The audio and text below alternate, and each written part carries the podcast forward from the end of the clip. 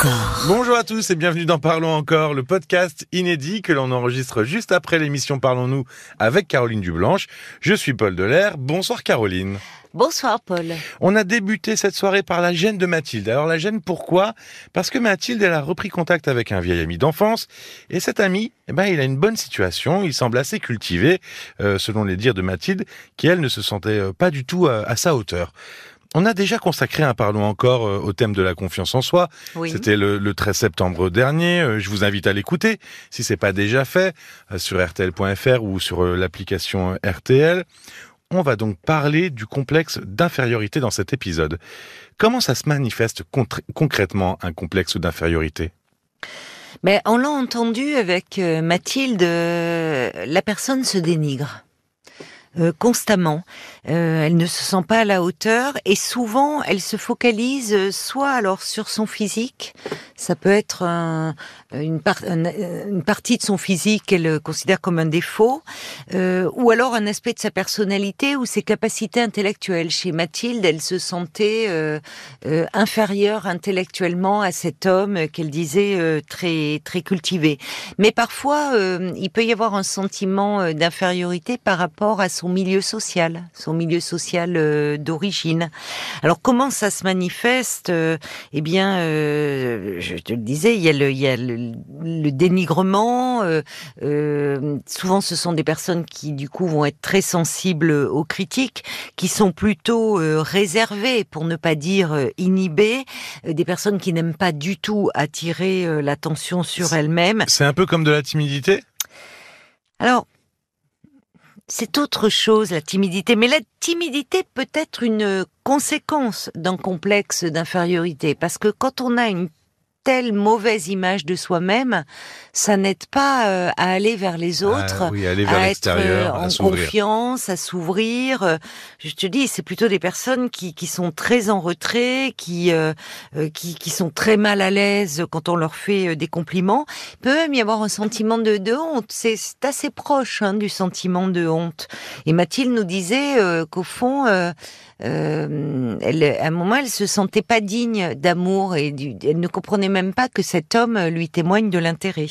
Euh, que- que- quelles sont les conséquences à ce complexe d'infériorité? Parce que bon, ça pèse sur soi, évidemment. Ah oui, beaucoup. Et, hein. et- et j'imagine que ça pèse aussi un peu sur les autres. Oui, tu as raison.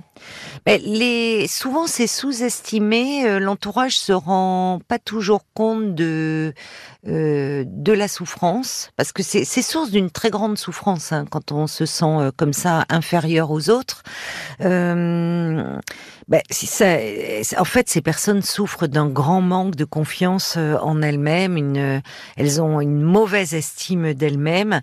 Alors les conséquences, ben, ça va être un repli sur soi, ça peut être beaucoup d'anxiété, même d'anxiété sociale, hein, qui peut aller jusqu'à l'évitement, c'est-à-dire une vie sociale euh, qui va être de plus en plus euh, restreinte, une inhibition, euh, et à force, tout ça euh, mis bout à bout, euh, ça peut conduire à la dépression. Jusqu'à, oui, j'allais dire même pas non plus jusqu'à la marginalisation non plus. Non, pas à ce point-là, mais ça, ça peut, ça limite beaucoup les personnes.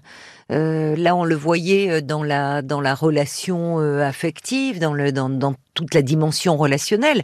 Mais évidemment, une personne qui est dans un tel complexe d'infériorité, ça va la limiter aussi euh, dans dans le domaine professionnel. Alors, parfois.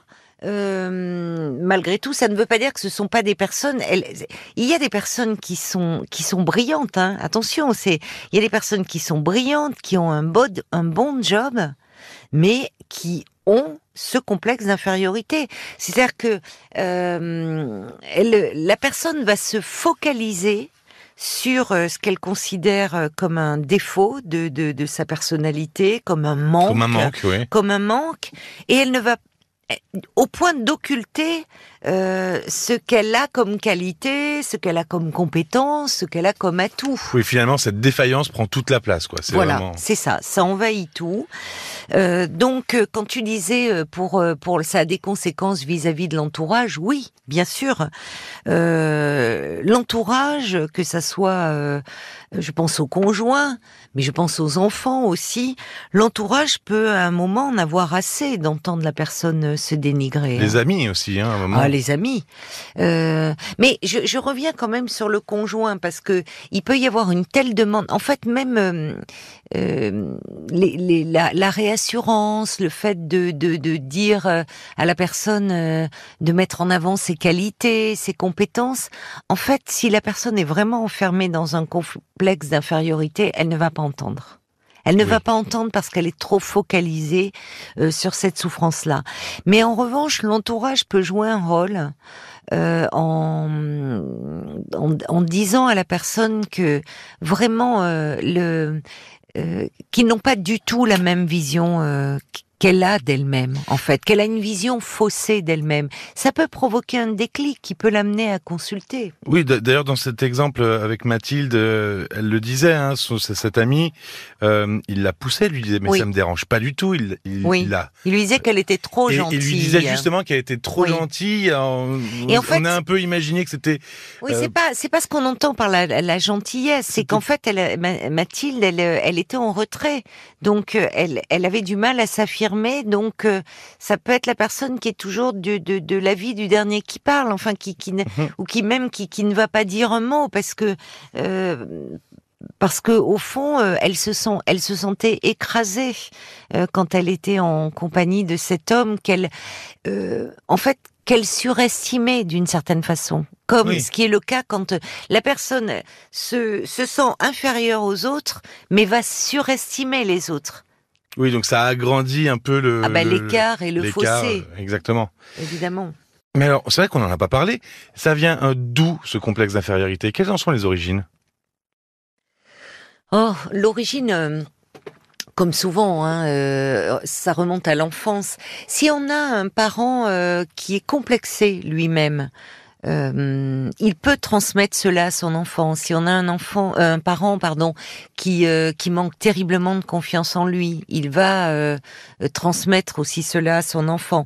On l'a vu aussi, il y a des des parents qui qui comment dire, qui rabaisse l'enfant. On, le voyait euh, euh, avant-hier avec le témoignage de Sophie euh, qui nous disait que sa mère n'avait cessé de lui répéter, répéter tout au long de son enfance et son adolescence qu'elle était bête. Oui, c'est dans l'émission du 28 novembre. Bon, là, ça, elle, ça n'aide pas à avoir confiance en soi. Ça a beaucoup à voir avec la confiance en soi et l'estime de soi. C'est-à-dire que ces personnes ont, une image euh, non seulement abîmée euh, d'elles-mêmes, mais, mais faussée. Puisque je disais que par ailleurs, euh, certaines, ça ne les empêche pas de réussir. J'en parlais dans le domaine professionnel, mais elles ne voient pas leur réussite. Elles ne voient que le, le, prétendu défaut, le prétendu manque. Alors, l'école. hein, peut être euh, aussi un lieu euh, où, où, peut se développer ce complexe d'infériorité. On pense aux moqueries eh sur l'apparence physique. L'école, c'est la jungle. les enfants entre eux, ils sont sur la couleur des cheveux, les lunettes, les appareils dentaires, les. Enfin bon, donc il, peut y avoir comme ça de, de, de, de, multiples endroits où où l'enfant va se construire avec une image de lui très très très faible. Et, comment on pourrait dépasser alors ce, ce complexe? Ben, C'est-à-dire, il faut euh, arriver à, à, prendre, euh, à prendre conscience que euh, à un moment, on, on, on, on s'auto-sabote. Il n'y a pas d'autre d'autres mots. C'est très pénible de vivre avec cette petite voix intérieure qui constamment vous répète que vous êtes nul, que vous êtes bête, que vous êtes moche, quand c'est pas les trois à la fois. Donc, il faudrait apprendre à la court-circuiter cette petite voix intérieure, parce qu'en fait, c'est comme si on avait un, un, un petit procureur dans la tête, quoi, qui nous condamnait euh, hmm. constamment, euh, quel que soit euh, ce que nous ce que nous faisons. Alors souvent c'est difficile quand quand c'est bien installé, et, là enfin entendre cette souffrance, mettre des mots là-dessus et se faire accompagner hein, par un professionnel, c'est euh, c'est vraiment un motif de consultation. Et on peut travailler en thérapie sur euh, l'estime de soi, on peut restaurer. Il est, il est toujours possible, même à l'âge adulte, de, de restaurer cette estime de soi, de, de gagner en confiance en soi. Euh, c'est, c'est toujours et se débarrasser de, de cette image fausse que l'on a de soi. Ça se fait petit à petit, tout change pas du jour au lendemain. Non, mais ça non. se fait petit à petit, jour après jour. On avait le petit ange sur une épaule, le petit diable Eh ben, sur l'autre épaule. exactement ça. Et maintenant, on a Oui. le petit procureur. Voilà. C'est, une très Ça fait belle, du monde. c'est une très bonne image. Merci beaucoup, Caroline. Merci à toi, Paul. Vous découvrirez en plus de Mathilde dans cette émission la situation assez cocasse de Bernard qui appelle pour parler de sa situation de couple alors que sa femme est dans la pièce juste à côté. Oui, alors elle n'était pas cocasse pour lui ni pour sa femme d'ailleurs. Euh, difficile à gérer à long terme. Eh oui. oui, mais Lily qui était très malheureuse dans sa relation avec un homme qui euh, lui a dit des mots euh, très durs voire même violents et puis euh, Daniel qui appelait pour dire qu'elle ne voulait plus de compagnon mais que la sexualité lui manquait et qui a finalement raconté tout son parcours de vie avec euh, euh, une magnifique bonne humeur. Ces témoignages, vous les retrouvez évidemment sur l'appli mobile RTL ou sur rtl.fr et puis si vous connaissez des gens qui aiment l'émission mais qui savent pas comment euh, faire pour mettre l'appli sur leur téléphone, ah oui, j'ai encore eu des SMS Eh ce oui. soir me disant mais comment on peut écouter ces parlons encore? Eh ben, montrez-leur comment on télécharge l'appli, téléchargez l'appli euh, Ben sur voilà. leur téléphone pour eux. Moi, j'ai fait ça avec Caroline, hein, je lui ai montré. J'osais pas le dire. Merci de me balancer. Voilà. Euh, Ah oui, voilà, merci. Mais c'est vrai. C'est Léo. C'est vrai. Grâce à toi, j'ai l'appli RTL. Exactement. Merci beaucoup et à très bientôt. À très bientôt. Parlons encore. Le podcast.